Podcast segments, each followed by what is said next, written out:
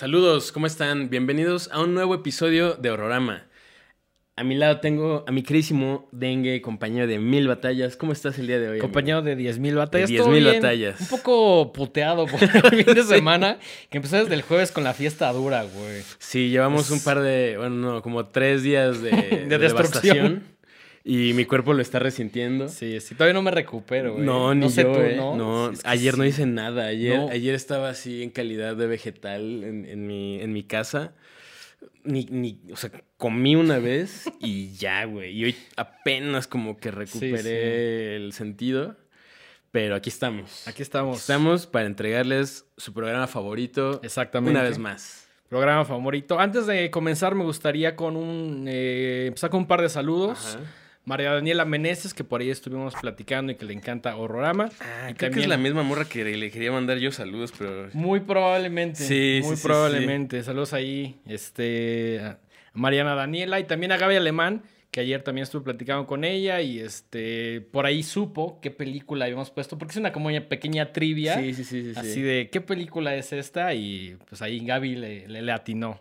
Ya saben que de repente ahí se nos ocurren ahí algunas dinámicas, muy sencillas. sí, sí. Para que les mandemos su saludito y todo. Entonces ahí pónganse truchas para que la respondan. Poquito Les de mandamos su trivia. saludo. Un ¿no? poquito de trivia. Poquito de trivia. A veces poquito clavada, a veces fácil, a veces no. También Gaby Alemán nos, nos compartió su vinilo de Army of Darkness, que yo no lo recordaba, pero me dijo salió en un record store de, de hace como un par de años. Órale. De esas cosas que ya como que no le seguí, sobre todo en la pandemia, como que se me fue el pedo, pero muy bonita edición y creo que no lo había visto. De hecho, no sé si salió en su momento, pero ¿Quién, le- esa- quién lo edita? No sé, na- no es, no es... eh, No es Dead Waltz. No, no es Death Vals, no es eh, Waxworth, no, no recuerdo quién, Mm. pero estaba bonita la edición. Entonces, pues ahí, saluditos antes de empezar con el programa. Oye, oye, y hablando de, de vinilos, pues muy, muy, de acorde, muy acorde esa, esta introducción, ¿no? Para el tema de hoy. Sí, súper, súper acorde.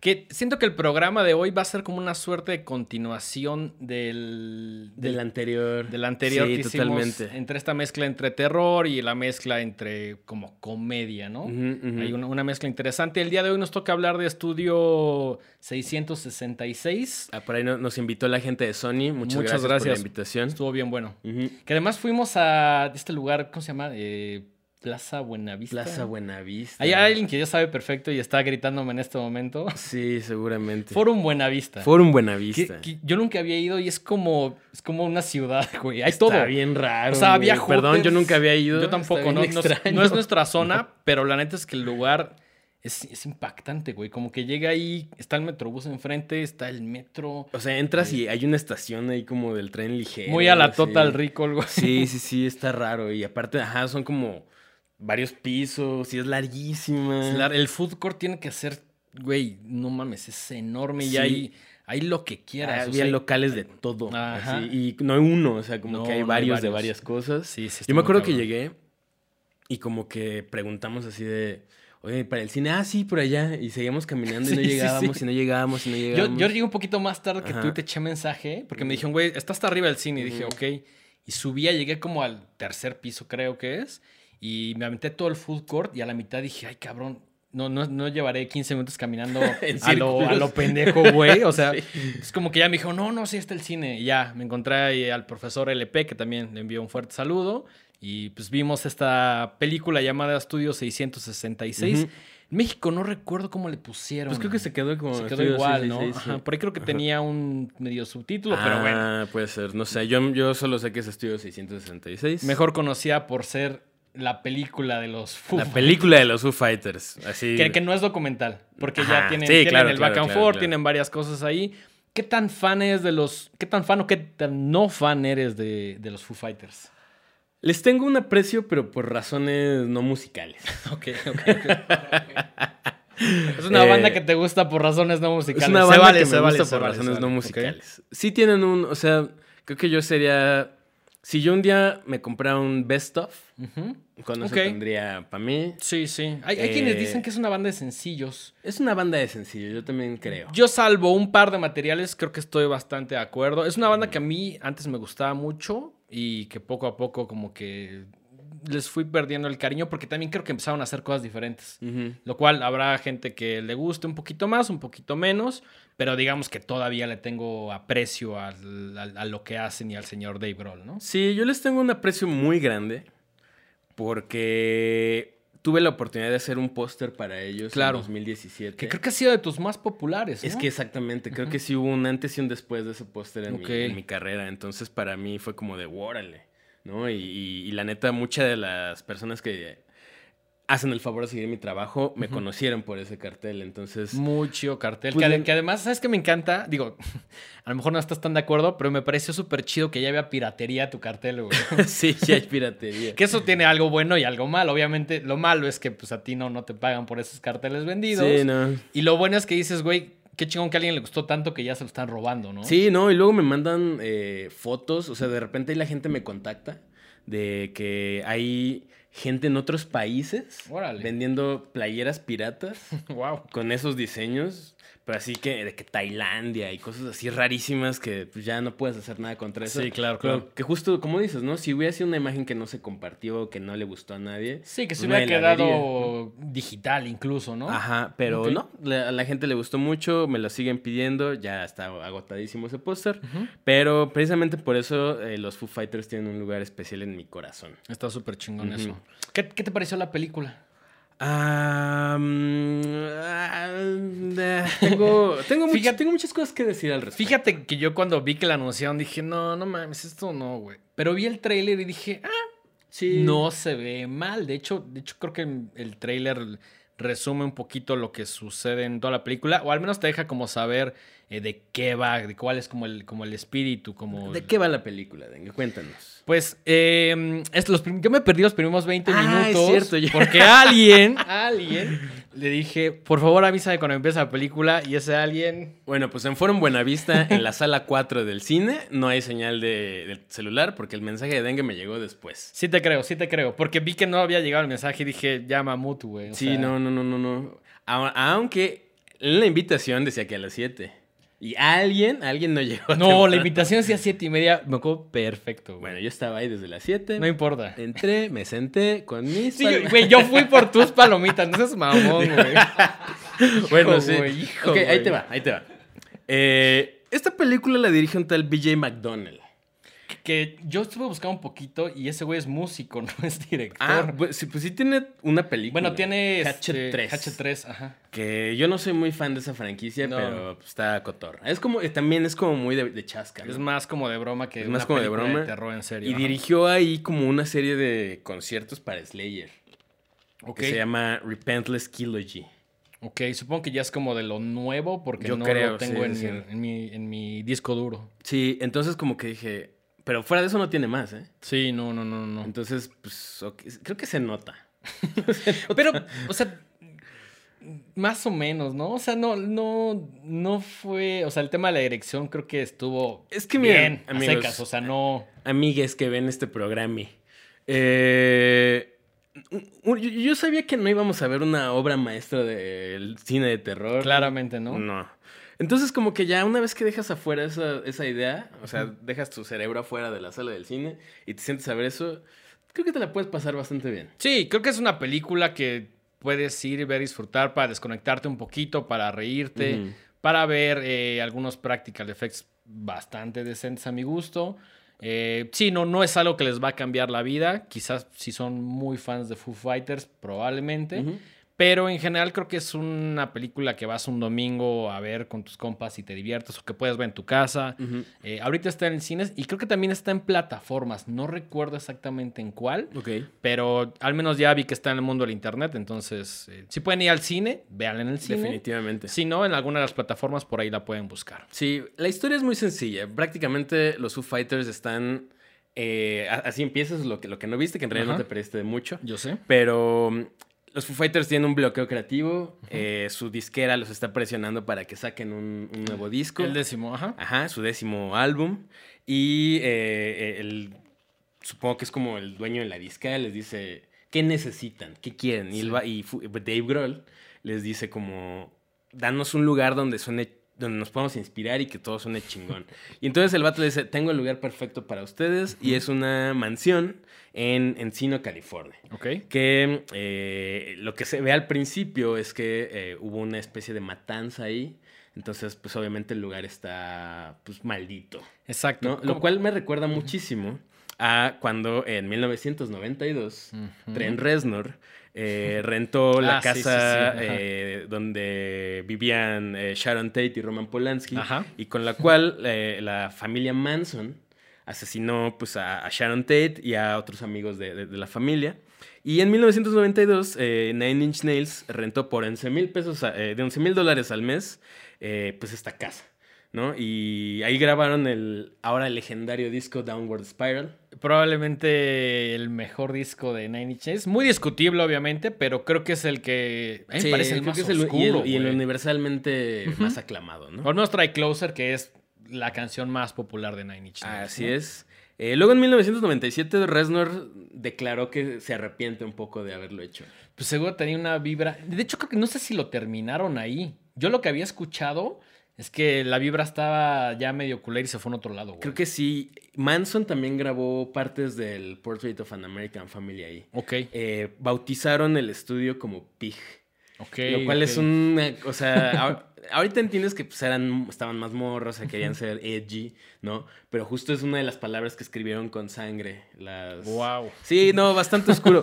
Pero de hecho estaba leyendo que un día Trent Reznor, así de la nada, se encontró a la hermana de Sharon Tate y le dijo, No seas cabrón. le dijo, ¿estás, ¿estás consciente de que estás usando el nombre de mi hermana como para a- hacerte publicidad de algo? Sí. Y dice que el vato llegó a su casa, estuvo llorando toda la noche y dijo, sí, soy un pendejo, no, lo, no debe haber hecho esto, me- me- se sintió muy mal. Ok. Eh, actualmente la casa, eh, que, o sea, esa, esa casa ya está demolida, construyeron otra cosa encima. ok. Eh, y ya, pero creo que en general como que hay una historia, hay, hay una, no, dig- no digamos tradición, pero sí es como algo recurrente que los estudios de grabación estén como embrujados. Sí, y, y también es existe como este cliché del rock de, ah, vámonos a, A lugares más... a, a un lugar, ajá, como más acá y como más apartado para inspirarnos y sacar nuevas canciones. Que está cagado porque en la película ya están en el lugar, montaron prácticamente todo el equipo. Y pues ves a Dave Roll, que siento que es el que compone en su mayoría las canciones de Foo Fighters.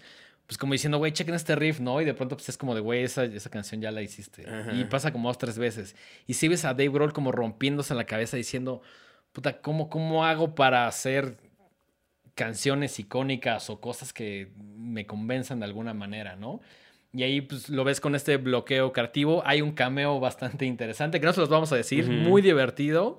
Eh, Hay varios cameos. hay varios cameos, Sí, sí. por ejemplo, no sé, creo que tú ya no llegaste cuando sale Kerry King. No, sale en un papel de dos minutos. Así, ok, ok. Y, y- y bueno, eh, ajá, tiene varios cameos bastante peculiares. Así es. Eh, creo que.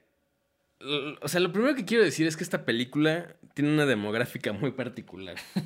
La demográfica es fans de los Foo Fighters, güey. Así, lo que sea que eso signifique. Yo también fans del terror, ¿no? O sea, Sí, pero. pero siento que, el- que el fan del terror se inclina más por el metal. Ajá. Bueno, creo que ese es un estereotipo también. Sí, creo que Ah, es un estereotipo. Habrá gente que le guste el pop más, que le guste Velanova, que le guste el reggaetón y que también le guste el terror. No, no están peleados, pero sí creo que el metal Creo que van de la mano. van muy de la mano, ¿No? sí, un poquito como por la estética, las Ajá, temáticas, exacto, etcétera, exacto, ¿no? Exacto. Eh, sí, creo que lo primero que se van a encontrar son así. Los, los Foo Fighters ya no son una banda de chavos. Ya es, No, ya, es son unos rock. sí, sí, sí. Ya es el rock de. O sea, ya, ya es lo que ahorita un morrillo diría, ah, es lo que escucha mi papá. Sí, ¿no? ya O todos sea, están arriba de los cincuenta y tantos. Sí, sí, sí, sí. Más sí. o menos. Entonces, ajá, apela a gente muy específica. ¿no? Entonces, y se nota, todo el humor de la película es así, son chistes bien mensos, bien lelos. Son chistes. Ajá. Creo que hay partes muy divertidas y chistes que sí funcionan. Y hay otros chistes que dices como de, ah, puta. Fíjate que algo que me, a mí me dio risa y que tú no notaste porque no habías llegado, es que durante los primeros 15 minutos, el único que habla es Dave Grohl. Ok. Los demás hacen como unos comentarios muy así de, ah, sí. Así como muy, Como, muy... claro, ajá. ajá. Y eso me estaba molestando mucho al principio porque dije... Esta es la película de Dave Grohl. de Dave Grohl y sus bandas... ¿Qué digo? Esos, esos son los Foo Fighters, ¿no? La banda de Dave Grohl y sus cuates, ¿no? Sí, digo, hoy, hoy en día como que ya los ubicas un poquito más, pero la realidad es que pues, es la banda de Dave Grohl con unos güeyes que empezaron como huesos y luego ya se hicieron como pues, un poquito más compas y ya es una banda, como se supone. Se supone. Pero pues recordamos que el primer disco de los Foo Fighters está todo grabado y compuesto por el señor Dave Grohl, ¿no? Que utilizó, él en ese momento acaba de salir en Nirvana, ya no quería hacer música y dijo, no quiero que se me asocie con Nirvana para este nuevo proyecto que suena muy diferente.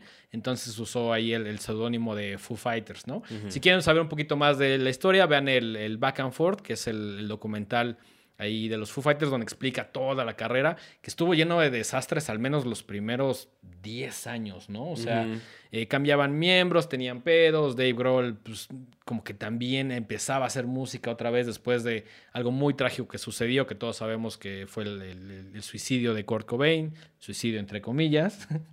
Híjole, eso, no, eso va a ser otro, es otro programa. Amigos, ustedes no sé si lo sepan, te voy a ventilar en este momento. Por favor. Denguito es un fanático de las teorías de conspiración. Y una de ellas es que, de las que, en las que Dengue cree fielmente, es que Kurt Cobain no se suicidó. Mira, hoy en día ya creo que se suicidó. Pero mucho tiempo eh, sí estaba pensando. Y de hecho hay documentales. Hay uno, que, hay uno en específico que se llama eh, Bleached Out, que, que, de hecho no es gringo, es alemán. Y ahí como que lo abordan desde el una tema como más, eh, más policíaco, güey. O sea, que te dicen así como, no, es que el ángulo del río, o sea, ya muy clavado. Muy clavado, sí, sí, Pero hoy en día yo creo que sí se suicidó por un montón de mm. otras cosas que no tienen nada que ver con su esposa, ¿no? O sea, su ex esposa, ¿no? Sí. Pero sí, me encantan las teorías de conspiración. There you go. Em, los Foo Fighters son una banda tan grande, ya tan grande. O sea, me atrevería a decir que probablemente sean una de las cinco bandas ya más grandes del mundo. Estoy de acuerdo. O sea, de que. Al menos dentro de. Sí, de rock. onda, ¿no? Ajá, dentro del rock. Eh, y entonces yo creo que ya lo, único que les faltaba era pues, hacer una película. Una película de, ficción. Sí, ya habían hecho un disco de covers a los Bee Gees. O sea, pues siento, siento que ya en ese momento como que dicen... Como de, ¿ahora qué hacemos? ¿Ahora qué hacemos? Así de, güey, a ver, échate un volado. ¿Disco de los Bee Gees o película, güey? Pum. No, pues primero película, güey. No, pues, güey, o sea, ya ya es una banda que ya no necesitan probarle nada a nadie, que ya pueden hacer prácticamente lo que sea, tocar, turear o no, eh, sacar discos, grabar donde sea. El Debro ahí se armó su, eh, su estudio. Eh, pues ya, o sea, no, no hay necesidad de, decir como, puta, es que esto a la película le va a ir bien o mal. no mames. Creo que eso es. igual, Eso es su, mayor ventaja. Es una película con menos 28 de pretensión. Así, sí, claro, no, tiene, no tiene prácticamente ningún compromiso. No tiene que demostrarle nada a nadie. Sí, no. tenemos el varo, tenemos los recursos para hacer una película, vamos a hacer nuestra película. Sí, y, que la vea quien quiera ver, ¿no? O sea, no, yo no sé cómo está el box office hasta ahorita, pero no creo que hayan recuperado tanto. ¿Quién o bueno, sabe, güey? Ya ni sé. Yo, creo que por la curiosidad y por el mame de decir, ah, pues son los Foo Fighters, ¿no? Yo creo que muchas personas que ven a los Foo Fighters pueden agarrar y decir güey, pues vamos a ver la película porque es parte del universo de esta banda que me gusta mucho. Había muchos fans. Había muchos fans. Sí, sí, con playera y todo el pedo, me tocó ver gente así con, sus playeras, justo. Y está, o sea, los fans de Foo Fighters son no solo fans de Foo Fighters, son así, idolatran a, Dave Grohl. Sí, sí, sí. Entonces, Dave Grohl salía en pantalla y todo el mundo. ¡ah! Y le celebran y se ríen de todo lo que hace y dice. Entonces, dices como, ok, pues sí, es una película. Es para los fans. Claro, eh, también creo que pasa un poco, y que dices así, cuando salía de Brawl como que la gente se emocionaba. Lo mismo pasó cuando aparece uno de los cameos, entre comillas, que es el de John Carpenter, que tú y yo estábamos así, no mames, güey, John Carpenter. así, güey, Por ahí también sale Gina Ortega, a quien acabamos de ver en Scream, en la última de Scream. Okay. que es como de los miembros de... Bueno, les vamos a platicar rápidamente qué más pasa. ¿no? Entonces, los Foo Fighters están buscando inspiración para su nuevo disco, los meten a esta casa donde pasaron cosas sórdidas años antes y un, buen día eh, que Dave Grohl está completamente tapado de ideas, descubre una cosa extraña como en el basement, como en el sótano. Sí, por ahí encuentra como un un tape y, lo pone y dice como, no mames, este es el sonido que estaba buscando. Que además el sonido no tiene nada que ver con los Foo Fighters. No, a menos de los Foo Fighters chido. de los últimos 10 años. La canción era como de Doom Stoner. Que yo dije, no mames, sí, ojalá y... Ojalá vuelva, o sea, se muevan para este lado, ¿no? exactamente. Pero bueno, también esta es música un poquito más de nicho. Los Foo Fighters ya no van a hacer un disco... El, primero por ahí trae algunas rolas un poquito más ponchadas, pero realmente es que esas inquietudes Dave Grohl ya las sacó con Probot. Entonces no, no es tan necesario, ¿no? Se encuentra esta cinta y dice, güey, no mames. Muy, muy en el espíritu Evil Dead, ¿no? Siento que sí, hay un, para un montaje medio Evil Deadesco. y, y, pues un espíritu posee a Dave Grohl y pues em, tienen que... La idea es que tienen que terminar la canción que dejó pendiente la banda anterior. Exactamente. ¿no? Y, y, que obviamente cuando la completen, pues se va a desatar todo el mal. ¿No? Y pues ahí justo empieza una serie de enredos como pues para ver si está poseído o no, cómo detenerlo. Sí, como que el, resto de los Foo Fighters como que dicen, no mames, este güey está actuando muy raro, ¿no? Y para ahí pasan ciertas cosas que dices, pues Dave Grohl ya está poseído. Me, encanta que también es una película pensada o, o que si tocas un instrumento o eres músico o sabes un poquito, como que tiene por ahí algunos chistes, ¿no? Uno de mis favoritos es cuando agarra y dice así de, güey, ¿en qué nota ah, estás? Y dice así como estoy en L sostenido, que es una cosa que no existe. De hecho, lo más parecido es un, un A, que es un, un, La, ¿no? Pero no existe este pedo. Entonces, como que dicen así de, güey, acabas de inventar una nueva nota. Y el güey así, sí, estoy tan cabrón que acabo de inventar una nueva nota, ¿no? L sostenido, que pues esa madre no existe, ¿no? En una octava nota ahí, este, muy divertido este pedo. Y también como los ves ensayando y es como de, güey, no, a ver, espérate, lo estás tocando mal. Y es como, no, güey, estoy tocando como dices. No, no, no, güey, vuelve a tocar. No, así no es. Que es algo que sí pasa cuando estás ensayando, güey.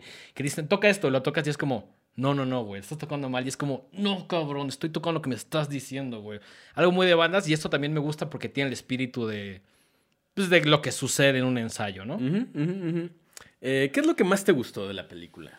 Mm, creo que el, por simple que parezca cómo van encontrando que Dave Grohl está poseído.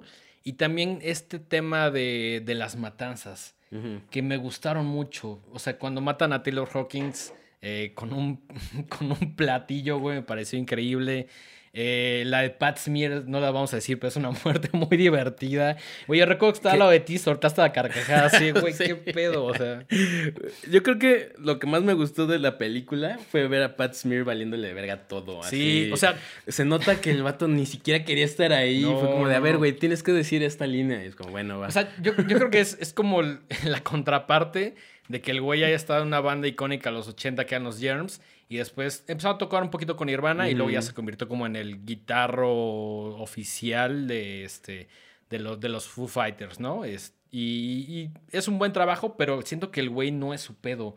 O sea, como que dice puta. se nota, se nota muy cabrón. Es, el que se ve más incómodo y el que actúa, pero cero, güey. O sea. Todos actúan cero. Pero o sea, Dave creo que es el único que medio tenía. Pues es que imagínate, si no, si no actuara, si no actuara Dave Grohl, así la película hubiera sido.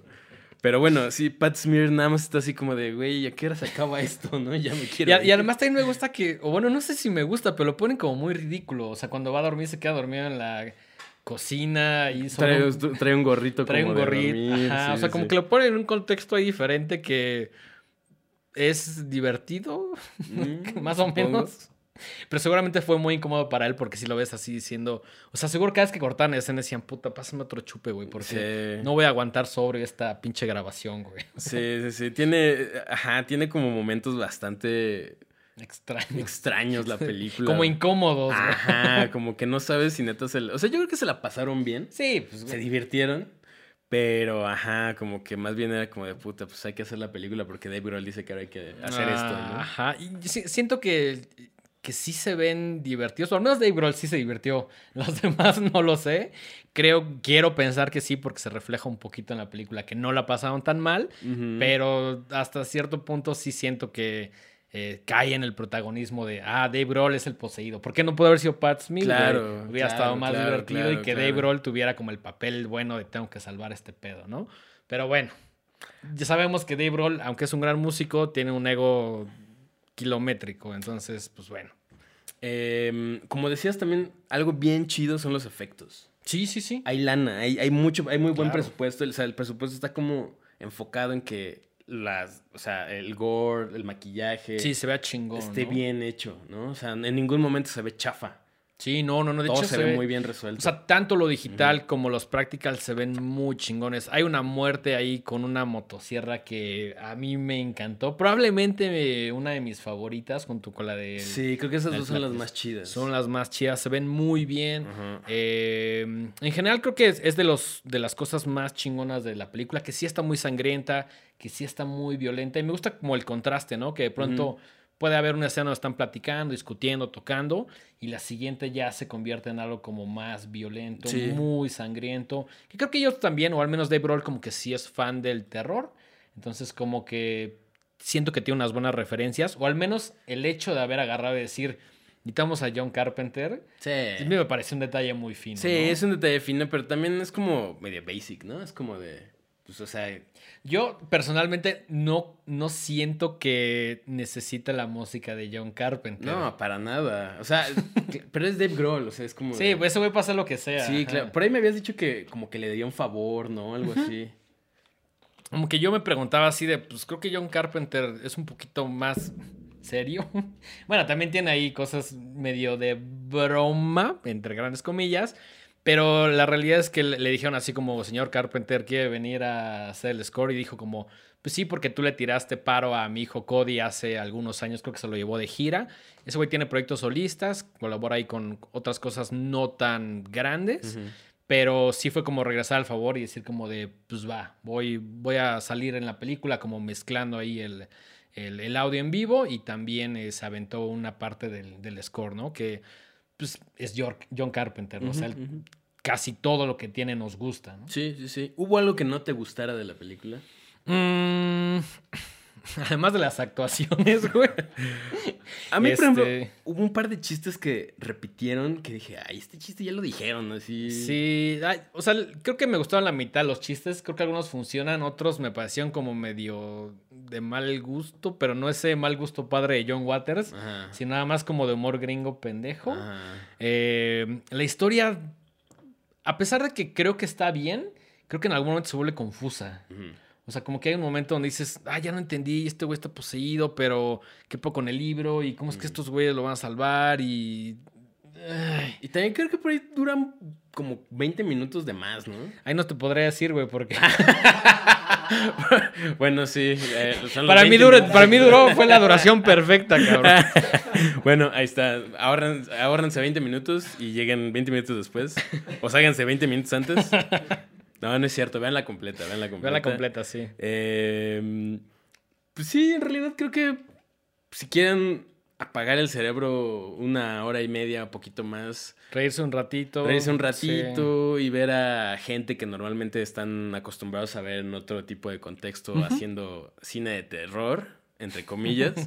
pues esta película es para ustedes, ¿no? Sí. Que siento que sí le han metido bastante varo. Por ahí vi que, si no me equivoco, um, Fried Drags sacó como la colección específica. Ah, muy probablemente, sí. Sí, la vi por ahí y dije, ah, pues está chido. O sea, siento que, que sí, también es como una suerte de stunt publicitario para, para darle más vida a, los Foo Fighters, ¿no? Eh, me, me, encantaría que, este, pues que sí retomaran como un poquito ese espíritu más metaloso, ¿no? Pues ¿Sabes, ¿Sabes, cuál es el, momento que se me hizo más chafa la película? Así el más.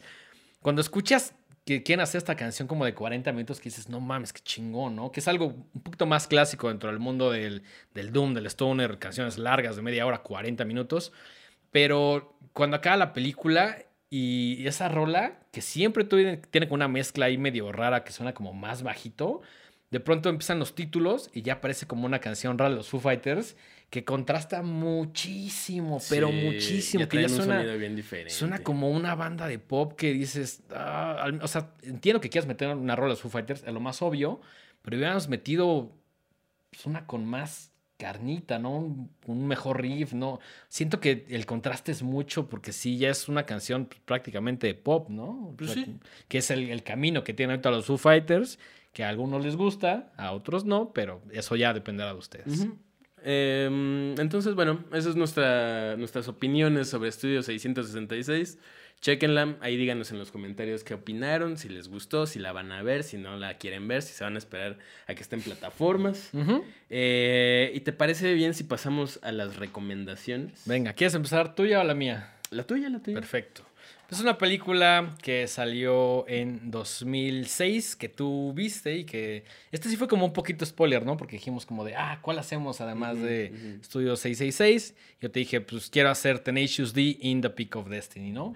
Que Tenacious D pues es esta banda conformada por eh, Kyle Glass y por Jack Black, una banda que ya existía antes de la película y que de hecho habían tenido una miniserie en HBO que ya trataban como este tema del Peak of Destiny, solo creo que son tres o cuatro capítulos, no estoy seguro.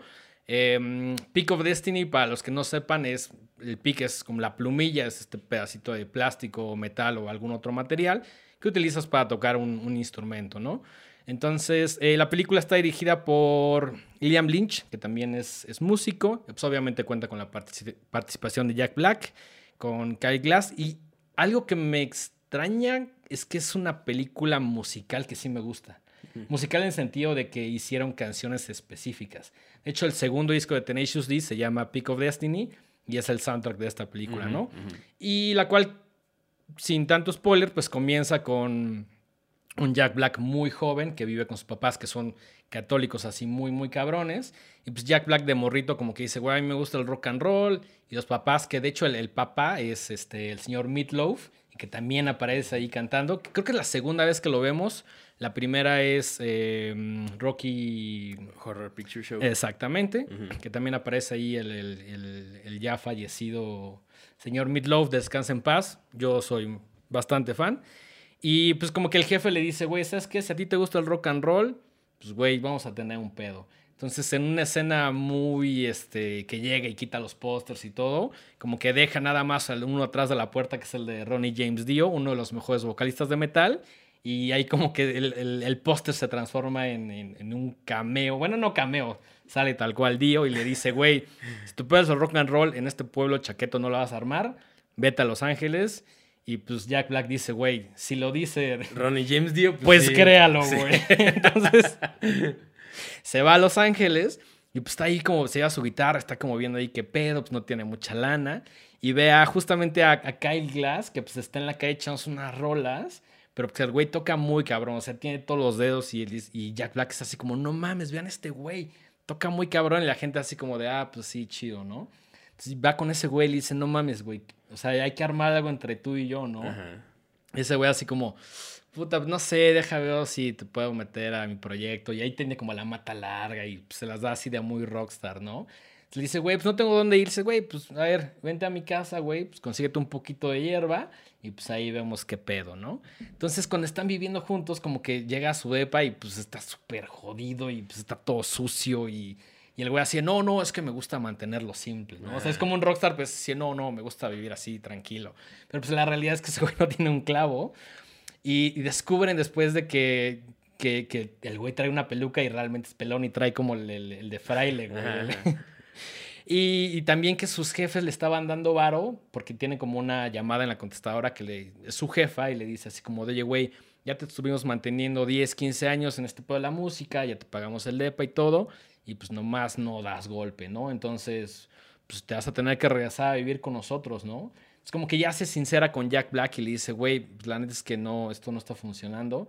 Y Jack Black le dice, no hay pedo, güey, vamos a pagar la renta, vamos a hacer la banda un poquito más grande y lo vamos a hacer a través de toquines, ¿no? Entonces van por ahí a algún toquín y la gente está así como de puta, porque además no es guitarra y batería, son dos guitarras acústicas, lo cual es un reto mucho más complicado eh, impresionar a alguien porque no, no traes estos artilugios y, los errores se notan un poquito más. Cuando estás acústico eso pasa, ¿no? Y entonces como que van al show y pues la gente dice como, eh, más o menos, y dicen, güey, pues necesitamos hacer algo más cabrón, necesitamos hacer un Stairway to Heaven, unas rolas así cabronas, ¿no? De pronto se dan cuenta y que, viendo como revistas y algunos postes que todos tienen la misma plumilla, el, el mismo pico Destiny, y dicen, güey, esta tiene como una forma ahí como medio rara, como de demonio, y es como verde y brilla, y ven así a Jimmy Page, a los mejores guitarristas o los más icónicos, con esa plumilla, y dicen, güey, ¿qué pedo? Entonces llegan a un Guitar Center o a un Samash o una de esas tiendas gringas que venden un montón de instrumentos y le dicen al, a Ben Stiller, que aparece por ahí, le dicen, güey, tenemos una de estas, güey, ¿dónde está? dice, no, no mames, esa plumilla, güey, tiene una historia muy cabrona y cuenta el, el tema ahí de este de un blacksmith, de un, de un herrero que eh, la consiguió y que era como el diente de, Satanás y que Satanás queda incompleto. Y pues que ahí se arma como la plumilla y que se la van como rolando para hacer estos grandes hits, ¿no? Entonces la nueva misión de Tenacious D ya en, este dúo es agarrar y decir, güey, tenemos que buscar esa plumilla para hacer esas canciones tan cabronas, ¿no? Entonces ya de pronto como que dicen, está en este museo del, del rock and roll. Se agarran sus cosas, agarran sus guitarras en su nave y se van. Y en algún momento se paran en un cafecito y, conocen a un, a un güey que les dice, pues está en este lugar, pero pues yo también la estoy buscando, ¿no? Entonces, ahí, ahí como que se separan porque Kyle conoce a unas morras como de fraternidad, así clásica gringa estereotipo, y le dice, güey, o sea, las convence porque le dicen, no mames, yo toqué una banda muy cabrona y nos van a, induct, como a, meter al, este, al, al, Hall of Fame del rock and roll, ¿no? las morras así como, no mames, güey, es un pinche rockstar, qué chingón. Y dice a amigas como, güey, tenemos una fiesta ahorita, ¿por qué no te echas unas rolas? Y el güey está así como de, puta, se me está cayendo este pedo, ¿no? Entonces le dice al Jack Black, güey, vamos a esa fiesta y luego vamos por el Peak of Destiny. Jack Black dice, no, güey, decide entre sexo música, güey. Y el Kyle dice, pues, güey, sexo. no lo culpo, pero bueno, se van con estas morras, ahí se como que se separan. Y pues Jack Black como que se echa unos hongos y tiene ahí como una revelación bien loca. Y el resto, pues ya tendrán que verlo por ahí porque, porque está, está bastante padre. Que, queremos que la vean, entonces no les vamos a contar el final. Pero pues es básicamente esto, ¿no? También tiene muchos cameos. Por ahí aparece Dave Grohl. Y me encanta el, tema de este, del Pick of Destiny. Que no sé si tú sabías, pero yo tengo un Pick of Destiny. Ah, sí. Claro que sí. Ah, y lo trae. Además, lo trae el mamón. ¿Tú, tú lo vas a describir? ah, sí, sí, sí. Trae, aquí Dengue me acaba de pasar una, una plumilla con una especie de papagayo. Ajá, una guacamaya. Una guacamaya. Y del otro lado dice Foo Fighters Doctors. ¿Qué? ¿Qué? En el cráneo, en el cráneo. Ah, sí. Ahí está el, el, mi Pick of Destiny de los, de los Foo Fighters, que también muy acorde al tema de hoy. Y pues esto no me hace tocar mejor, pero me gusta pensar que sí, güey. ¿De, dónde conseguiste ese artilugio? No puedo revelar ese dato, pero pues plumillita ahí de los Foo Fighters, que es mi Pick of Destiny y que siento que todos deberíamos tener al menos uno. Sí, sí, sí. Lo, que sea que te haga sentir como más, chido, ¿no? Me hace, me hace sentir que toco mejor, aunque casi nunca la uso, la tengo guardada. Sí, claro. Si tú pudieras tener así una plumilla de alguna otra banda, ¿de quién sería? ¿O de qué guitarrista, más bien? Mm, híjole me encantaría tener un montón. Porque sí te gustan los Foo Fighters, pero no es así que digas, oh, güey. Sí, no, no, no, no, no, no. No, yo creo que me gustaría tener una de King Boss o los Melvins, güey. me encantaría. ¿Tú de quién te gustaría tener una plumilla? Ah, pues yo no toco nada, pero. no, pero, o sea, también siento que la plumilla es como un. Es un gran souvenir de concierto. Ah, o sea, puede ser un show. Y si Kim Deal te avienta una, la vas a ah, guardar, aunque no la uso. Yo esta no la uso. Por ejemplo, me encantaría tener una plumilla del Joey Santiago de los ah, Pixies, Estaría increíble, es, de mis guitarristas favoritos también, ¿no? Estaría increíble. He visto a los Pixies como cinco veces en vivo, entonces sí, sí tengo mis mis bases. Perfecto, perfecto. Oye, pues, ¿qué te parece si continuamos con la segunda recomendación, que es la tuya? Sí, sí, sí. Eh... Antes, permíteme, voy a guardar mi pico de Por favor, Dengue, no, no, vayas a perder tu, tu, tu mojo. No vayas a clavar un diente. eh, bueno, eh, la recomendación que yo les traigo el día de hoy, igual, eh, esto es muy curioso. Fíjate que em, todo siento que va muy de acorde con lo que vimos en el programa anterior, ¿no? Sí. Eh, es una película de 2015 que se llama Dead Gasm que es de Nueva Zelanda. Chulada. Y justamente estaba viendo que hay un montón de películas como de horror y comedia de Nueva Zelanda muy mm. chidas. Obviamente está eh, Brain Dead de Peter Jackson, ¿no? Que, ya siento que sí, está como hasta arriba. Más arriba. Pero por ejemplo, eh, What We Do in the Shadows también es de Nueva Zelanda. no este, sabía. Sí. Y también, esa me parece que tiene las, de las, el mejor humor, güey. Sí, sí, o el más, el más inteligente, ¿no?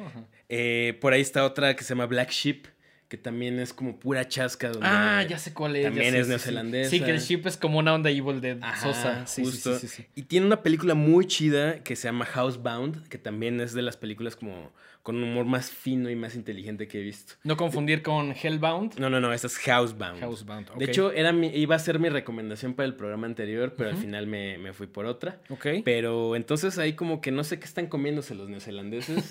Pero que queremos un poquito. Queremos un poquito de eso o que se los den a otros eh, cineastas porque como que traen ahí una vena fuerte de horror y comedia. Comedia, ¿no? ok.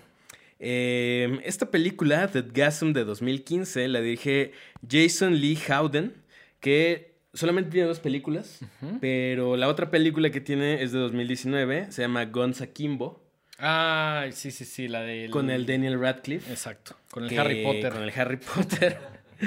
que a mí la neta no me encantó. Mm. Eh, Siento que es lo que es, güey. Es como... eh, O sea- es, es una película con mucha forma y muy poca sustancia, en mi opinión. Sí, la, la historia es mala, pero se ve padre. Sí, es muy, está muy estilizada, tiene muchos efectos visuales, pero... eh. Pero bueno, antes de hacer Guns Akimbo hizo en 2015 Dead Gasm y la historia es muy sencilla, muy estereotípica también como dentro de este universo. Es un morro fanático del metal, que obviamente igual tiene en su cuarto así toda la parafernalia. De, De, de puro black metal. puro... Pues, a eso voy a puro llegar en black death momento. metal, ajá. Eh, y el morro lo mandan a vivir con sus tíos. Todo esto ocurre en un pueblito de Nueva Zelanda que se llama Grey Point. Eh, y lo mandan con sus tíos porque eh, meten a su mamá al psiquiátrico. Entonces, pues no se puede hacer cargo de él y se supone que es un adolescente. Y entonces lo mandan con sus tíos que también, como en Tenacious D, son gente ultraconservadora católica que obviamente pone el grito en el cielo cuando ven que el vato llega así pues con pues, sus playeras de demonios y No, sus y, ade- y además que tiene el, el- el- el- el maquillaje, ¿no? Que es... Eso pasa un poco después. Ajá. Pero, ajá, en general como que todo ese mundo... Y el vato está ensayando en su cuarto y pues entonces le- al, al tío le hace ruido que... Pues que esa música del demonio esté, esté pasando en su, en su casa, ¿no? Eh, entonces, pues obviamente te, te lo encasillan como este misfit, ¿no? Solitario, que está, que no se ubica en la escuela. Eh, su, su primo es este típico, igual es un Chad, ¿no? Es un... Un, Un frat boy. Un frat boy, este, deportista acá, galanzón, que le hace la vida imposible. Y se hace amigo de dos vatos y super tetos que su pasión es jugar juegos de rol. Ok. ¿no? Y eh, pues estando ahí un día, le, trata de defender un día a uno de estos vatos y por ahí ve pasar a una chica que es obviamente la chica más popular y la más guapa de la escuela y pues se enamora, se enamora de, de ella. Eh, y de repente un día, de la nada, se mete a una tienda de discos, descubre que hay una sección de metal ahí y estando ahí digueando, buscando discos en la sección de metal, encuentra otro vato que se llama Zack y que se ve más metalero que él. Y pues se hacen compas porque pues, esa escena es muy chistosa porque me, me ha pasado, ¿no? Digo, yo no colecciono discos, pero eh, cuando iba a, a Mix A Up a liguear, ver, ajá. pues siempre estás como, como que hay una sección que te llama la atención y hay alguien justo al lado de ti y como que los dos están viendo a ver qué, qué agarra Sí, el otro, sí, sí, ¿no? sí, sí. Es- Eso es, eso es muy de la, de la tienda de discos. Yo ya le bajado un poquito al coleccionismo, pero sí me ha pasado que estoy en la Roma Records. Saludos. Este, ahí como digueando y si es una morra guapa es como de... "Ah, ¿Qué se estará llevando esta morra? Y puede ser como un buen... Pero in- incluso hasta como que entre vatos así como de... sí, como que, para ver ¿qué quién- está llevando este güey? ¿no? ajá, Ajá. ¿O por qué, por, por qué estás preguntando? Es, también, muy chistoso Ajá. porque de repente el vato agarra como un disco, como queriendo impresionar al otro güey. Y el otro vato le hace así como de. Mm, mm, ta- mm. Ajá, estás empezando, ¿no? Ajá. Es como si, te- si dices, güey, me encanta el metal y agarras una metálica y agarras el Saint Anger, es como puta, güey. Ajá. así de- y luego por ahí de repente, sin querer, el gato saca uno de Poison. Y el vato le hace así como de, no, güey, olvídalo. Entonces, ajá, ahí se hace, se hace cuate de este güey. Y el, eh, la neta, este, el, protagonista es eh, pues, bastante tranquilo, ¿no? Pues sí le gusta el metal y todo, pero el otro vato es un desmadre, ¿no? O sea, eh, es, es el caos andante casi, casi, ¿no? Y pues obviamente es una mala influencia para él. Y un día lo convence de irse a meter a una casa donde se supone que vive una leyenda del metal y lo encuentran ahí pues como todo drogado y tirado en el piso y le roban unos, este, un- unas partituras. Ok. Es cierto, Eh, sí, sí, sí. Lo chistoso es que hay un culto ahí en Nueva Zelanda que está buscando apoderarse de esas partituras. Porque estos morros no lo saben, pero al tocar esa rola, pues se va, es, un, es el himno negro, le llaman, ¿no? Y entonces se va a desatar eh, la furia. La maldad. La maldad de, de un eh, demonio que, que le llaman como The Blind One, el ciego, ¿no? Em, entonces, pues e- estos chavos se van a su casa, arman una banda con los otros dos morros de que juegan eh, juegos de rol. Y ahí como medio pueden, tocan la rola y sin querer desatan algo. Y entonces pues ahí empieza como pues todo lo interesante de la película, ¿no? Que obviamente eh, todas las personas que escuchan esta, esta, esta música infernal pues quedan como poseídas. Y al mismo tiempo es la, la- la carrera entre estos güeyes para ver cómo detienen eh, Lo eh, que ya lo desataron. y los de la secta esta que están buscando apoderarse de los papeles porque en cuanto se termine el hechizo va a, a bajar este demonio y se va a fusionar con el más malo del pueblo, ¿no? A huevo. Em, ¿Qué es lo que está chido de esta película? De entrada, visualmente es muy atractiva. Y Sí. justo creo que lo que decíamos de, de- de su otra película, este director, de Gonza Kimbo, ¿no? Como que el vato tiene ahí algo porque sean visualmente muy llamativas. Y por ejemplo, aquí lo que hace mucho es meter unas transiciones muy interesantes como animadas. Están muy chidas. Están muy chidas. Fíjate que yo la primera vez que la vi, Ujú. como que mi reseña de dos segundos fue, siento que es como el Scott Pilgrim del black metal. Ándale, algo así. Algo así. Algo Después me di cuenta que no, no estrictamente, Ujú. Pero sí siento que tienen como un poquito ese espíritu y que se ven medio parecidas y están editadas un poquito igual, que, que tienen como estos cortes muy obvios, pero a veces le agregan algunos detallitos ahí de ilustración o de an- animaciones, etcétera, que le hace una película mucho más atractiva en cuanto a su forma, ¿no? Sí, sí, sí, sí. Eh, me gusta mucho que es muy dinámica, ¿no? O sea, desde Sí, el tiene un paso principio- rápido, ¿no? Ajá, desde el principio como que te mete en la acción, nunca aburre, la edición es muy buena, ¿no? O sea, como que todo el tiempo es muy... Obviamente se, se nota que es una película muy de estos tiempos, ¿no? O sea, como este, este tipo de edición muy rápida, como de soltar eh, chistes muy así en friega, en friega, en friega, y eso la vuelve bastante eh, no aburrida, ¿no? O sea, en ningún momento dices como, puta, está tardándose mucho en, en llegar a lo chido. Em, el cast es muy carismático, o sea, los morros, lo- por lo menos los, los dos principales y la chica, hay como una muy buena química entre Sí, ellos. creo que fue las cosas que más me gustó y sobre todo como el contraste, ¿no? Ajá. Que, que ya hay como una especie de...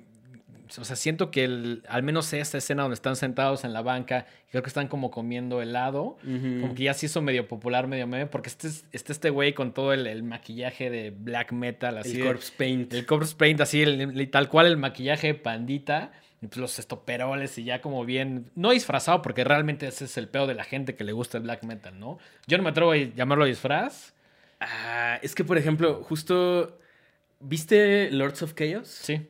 Justo algo que me gusta mucho de esa película, que les recomiendo muchísimo, que también es, es más como una biopic, ¿no? Sí. Como que intenta ser un poquito más... eh, es una biografía ficcionalizada. No sé si existe la palabra ficcionalizada, si no ya la inventé. pero es mitad ficción. Ah, es, como, es como una biopic estilizada donde no todo es. No es un documental, vaya. Ajá. Y, y narran la, la historia de esta banda que se llama Mayhem, ¿no? Y justo una de mis partes favoritas es como cuando no son metaleros, cuando tienen que llevar su día a día y no pueden andar con su el corpse Sí, paint claro, con sus estoperoles y sus, sus estas este, fundas del Sí, brazo con ajá. picos así. Y es, a mí me da un poco de... No, digo, no estoy denostando a la comunidad black metalera para nada, pero pues es un salirte del personaje tantito, ¿no? Hasta, sí, hasta cierto punto. eh, y, pero lo, lo que me gusta es que eh, el, el contraste de personajes, ¿no? La morra como más fresona y este güey como. Pues en- con la onda de, de la banda de que le gusta el metal, oscuro, rápido.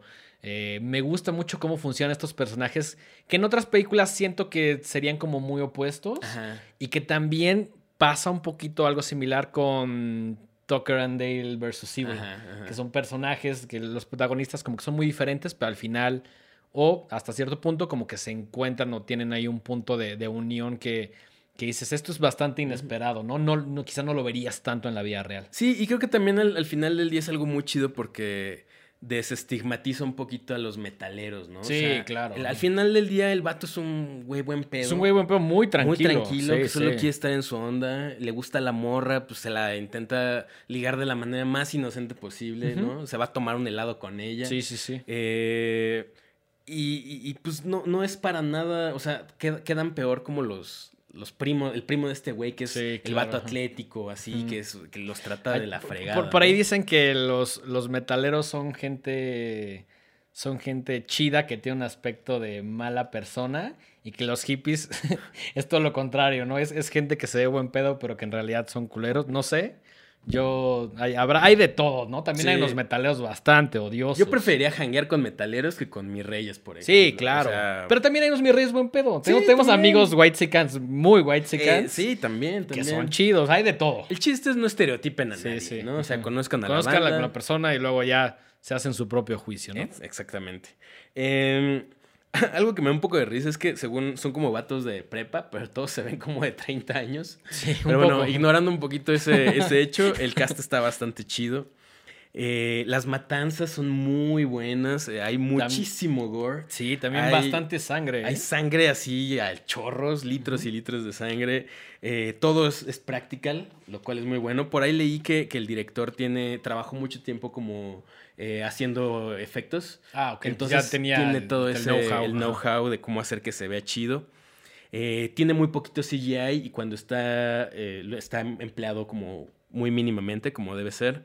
Eh, tiene momentos muy, muy, muy graciosos, la verdad. Sí. Y también siento que tiene un poco, o sea, intenta ser un poquito incorrecta, ¿no? Por ahí hay muchos chistes de medio sexuales, pero no nada que... Na- sí, nada tan grave, nada que digas así como de, ah, ya me cagó por este Ajá, detalle, ¿no? O sea, Es- no. es- es- está chistoso. Hay- Hay de todo, hay decapitaciones, hay hachazos, hay una pelea ahí con dildos de goma, este, con unas eh, bolas chinas ahí que agarran ahí como de chacos. Que además no saben qué son, ¿no? No, que- sí, no.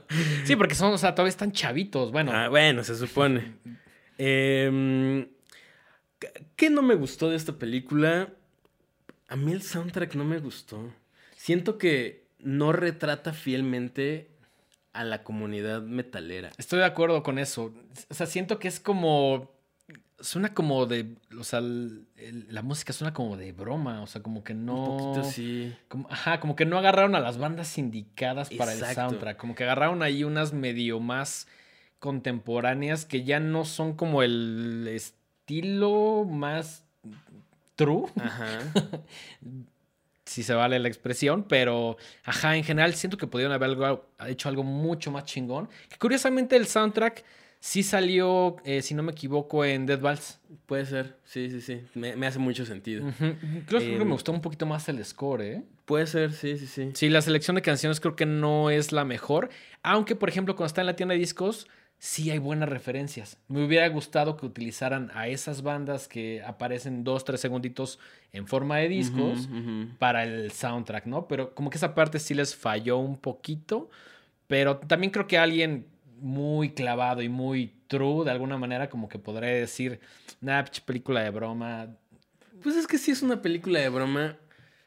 No sé, por ejemplo, no, no sé si esta onda de que salgan con su corpse paint, siento que es muy de black metaleros, Sí. pero al mismo tiempo la música que según les gusta es más como trash. Ajá. y sí por es ahí como de más repente rápida. el vato trae un parche de War, que pues obviamente... Sí, War, pues es... pues, es una banda de chasca, ¿no? Así de broma. Entonces como que siento que como que mezclaron un poquito de todos los metaleros y, sacaron eso.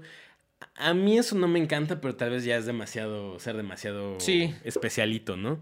Eh, siento que hay personajes secundarios que sobran un poquito, ¿no? O sea, por ejemplo, me hubiera gustado que desarrollaran un poco más a los amigos nerdos y nada más están ahí como un algo extra. medio desaprovechados, ¿no? Medio Como, siento desaprovechados. que como por el tema de la banda y dijeron así como de, ah, pues tiene que haber un güey ahí que toque la batería y ya sabes, como que dijeron, pues bueno, ya mételos ahí a pesar de que sean personajes secundarios que no se desarrollan mucho y que nada más es sirven como pretexto para el, el personaje principal, ¿no? Sí, sí, sí.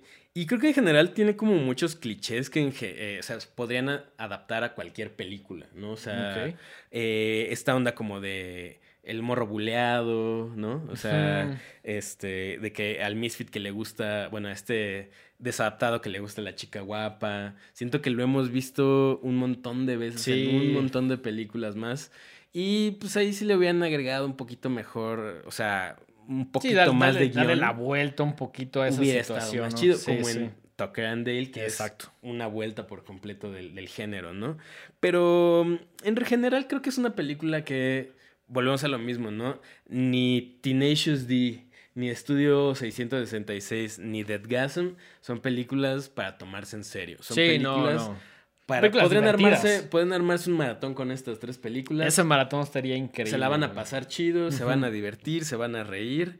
Y pues si les gusta la música y eso, pues por ejemplo tú que, que tienes tu banda y todo, que como que la- también lo viste desde otro punto de vista. Sí, pues, siento, siento que, que estas películas, al ser hechas por personas que están como muy clavadas en el mundo de la música, les permite hacer ciertos chistes medio clavados, que si los cachas es un poquito más divertido, pero no se enfoca, no toda la película está enfocada en ese tipo de chistes, ¿no? Es como un valor agregado, como un detallito ahí, como un cameo, como eh, que veas el disco, como que salga Ronnie James Dio, pero si realmente no es tan clavado, no pasa nada, de todos modos la vas a disfrutar, ¿no? Sí, No- totalmente. o sea, son películas, me atrevo que a decir, para un público grande hasta cierto punto, que quiere una comedia con este twist más como de terror, ¿no? Sí, justo, por ejemplo, a lo mejor sí, eso que yo digo de que no son una fiel representación del metalhead, eh, si se hubieran enfocado solo en un sector, en un nicho muy pequeño del metal, tal vez no hubiera sido tan, o sea, no, no hubiera podido llegar a tanta gente.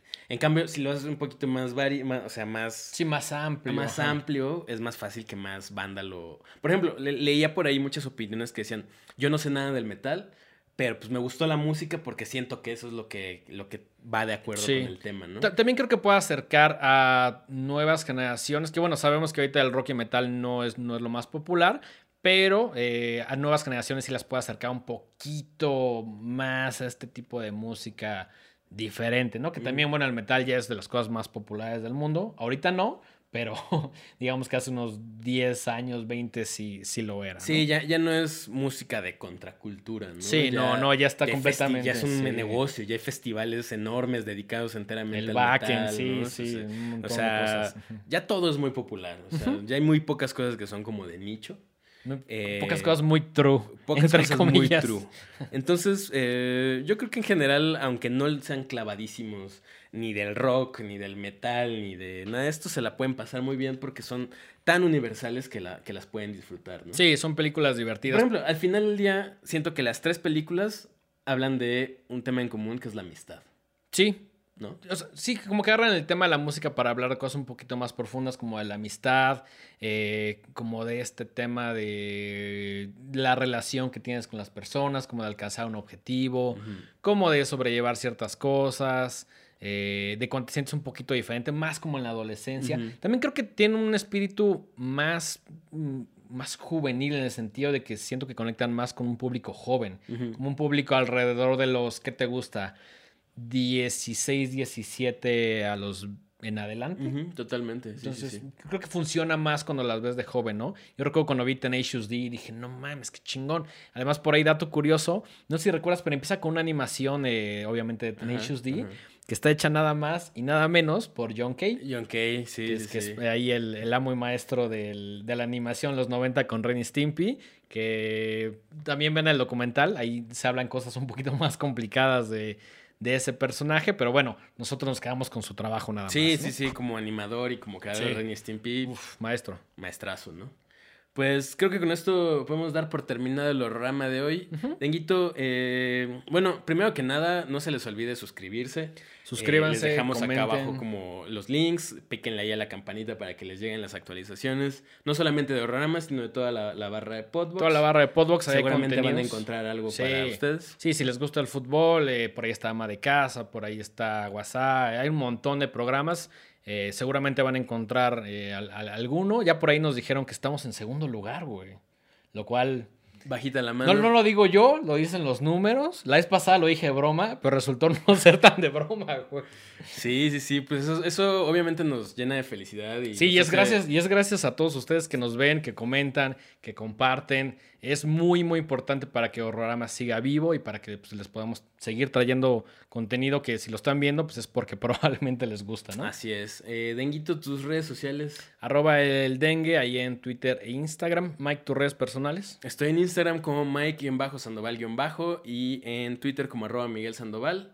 Y a nosotros nos encuentran como arroba los horrorama en todas las redes sociales y como horrorama en nuestras plataformas de streaming de audio y de video. Y ya, creo que con eso pueden llegar sin ningún problema. Así es, también recuerden que, eh, sobre todo en Instagram o Twitter, si están viendo una película de terror, si tienen un VHS, un vinilo, un libro, eh, cómic, lo que quieran, ahí nos taguen arroba los horrorama y nosotros compartimos todo, como este, ya... Siento, siento que se está creando una comunidad muy chida. Sí, está Cada vez más chido, gente ajá. nos escribe y nos dice cosas como de, oye, vi esto y creo que te podría gustar, o Sí. estoy viendo esta película y ojalá los A a mí sí me ha pasado ella". como, güey, ¿ya viste esta? Y es como, no, pero ya le eché la lista de Ajá, pendientes. exacto, Entonces, creo que también eh, estaría padre que seamos un programa con todas esas recomendaciones. Sí, claro. que son muy diferentes, pero podremos ahí como que armar una, te- una temática interesante. Entonces, importante ahí que si quieren compartirlo, si están de buenas, ver una película, cualquier cosa, todo ahí lo compartimos porque la idea es crear un...